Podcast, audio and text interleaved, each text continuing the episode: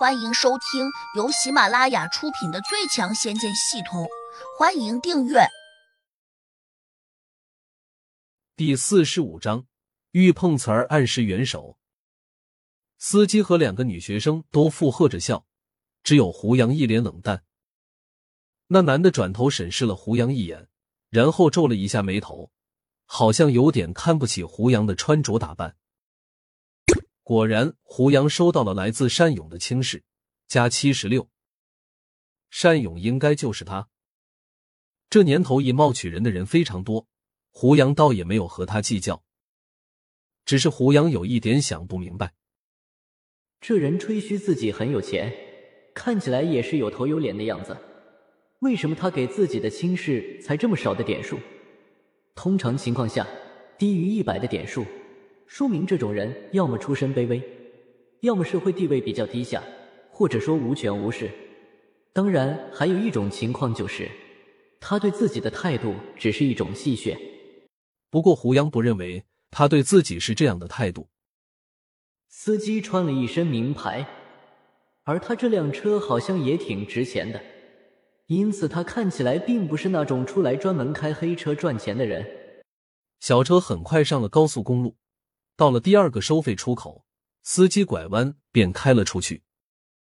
司机指了下旁边的单勇，倒是很礼貌的给大家解释了一句，说：“我得把这位兄弟先送出去，只有很短的一段路，很快就回来。”下了高速没多久，单勇又指着前面，时不时的说：“再往前开一点。”不知不觉中，小车已经开出去了十多分钟。渐渐的进入了两车道的乡村公路，公路两旁全是那种茂盛的树林，天色随之暗淡了许多。司机终于有些不耐烦了，问：“兄弟，还有多远啊？”在前面拐个弯就到了。胡杨心里隐隐有种不妙的感觉，这个叫单勇的家伙，他可能在耍什么心计。就在小车拐弯的时候。前面突然出现了一辆自行车，迎面冲了过来。小车已经尽量避让了，但还是和自行车碰了一下。骑车的人是个中年男子，他大叫一声，倒在了地上。糟了，师傅，你撞到人了！单勇首先叫了起来。司机已经吓坏了，慌忙停下车，赶紧走下去查看情况。他嘴里却又着急的说。我没有撞他，是他自己撞上来的。单勇冷笑道：“明明就是你撞的人。”胡杨冷冷的看着这一幕，分明就是碰瓷。这个叫单勇的家伙，极有可能是那个倒地中年人的同伙。那中年人也不知哪里被撞着了，地上竟流了一大滩血。司机一看，顿时吓得不轻。这里没有监控。按照交通规则，骑自行车的人是弱势群体，即便是他自己撞上来的，开车的人也得承担一部分责任。两个女学生跟着下了车，同样有些不知所措。单勇走到那个中年人跟前问：“大叔，你伤的严重不？”那中年人有气无力的说：“我流了这么多血，你说你还不严重？”司机紧张的问：“怎么办？”其中一个女学生赶紧说：“报警吧，师傅。”单勇说：“报警多麻烦呀，不如赔他一点钱算了。”司机无可奈何的问：“需要赔多少钱？”中年人凶狠的说：“十万八万，你自己看着办。”司机慌了神：“我哪有这么多钱？”我还是报警算了。山勇连忙劝司机：“师傅，你这是黑车，你现在报了警，恐怕损失更大。”司机一听，脸色就变了。山勇又去劝那个中年人：“赔十万太多了，不如就赔个五万吧。”中年人一听，有点不乐意，但还是勉强答应了下来。胡杨冷漠的看着他们，心想。我看你们表演到什么时候？司机并不傻，他慢慢的反应过来了。自己肯定钻进了他们故意编制的圈套。于是他说：“我身上没有带那么多现金，得回到海滨市才能取出来。”谁知这时单勇冷笑起来：“我说师傅，你可不能骗人啊！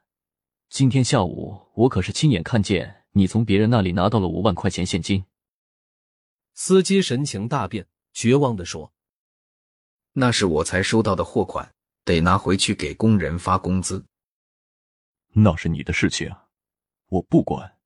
今天你要是不赔钱，休想离开。中年人冲了上来，抓住司机的胳膊说：“两人随即拉扯起来。”他的钱就在里面，我帮你去拿。单勇转身走向驾驶室，便去拿刚才放在里面那个黑色的包。司机立刻想扑过来。但又被中年人牢牢的抓住了。眼见单勇从车里拿走了皮包，司机绝望的叫道：“你不能这样，这可是工人们的生活费呀！”单勇给中年人递了个眼神，中年人立刻把司机推倒在地上，转身跟着单勇就走。把钱还给我！司机连忙爬起来，便要追上去。胡杨一把拉住他，说。钱财乃身外之物，你别追了。我要报警。司机哭丧着脸说：“你又没什么损失，报警干嘛？”胡杨淡淡的说：“我损失了整整五万块钱，你还说我没有损失？小伙子，火没有落到你的脚背上，你当然不知道痛。”此时，山勇和那个中年人已经跑远了。司机抱着头蹲在地上。竟抹起了眼泪。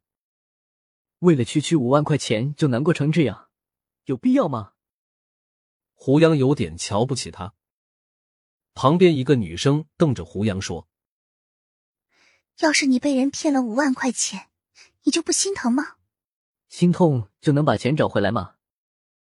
胡杨反问道：“你这人真没有同情心。”女生鄙视道。胡杨惊讶的发现，系统中收到了一个来自朱子涵的鄙视，加三百五十五。这个女生是做什么的？竟然能一次给自己增加这么多的点数？也许她的家境比较好吧。胡杨看了一下远处，对司机说：“师傅，我们赶紧走吧，再不走，他们又回来了。”啊！他们拿了钱，怎么可能还回来？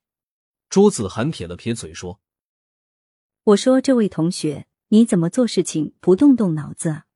另一个女生竟也轻视的看了胡杨一眼。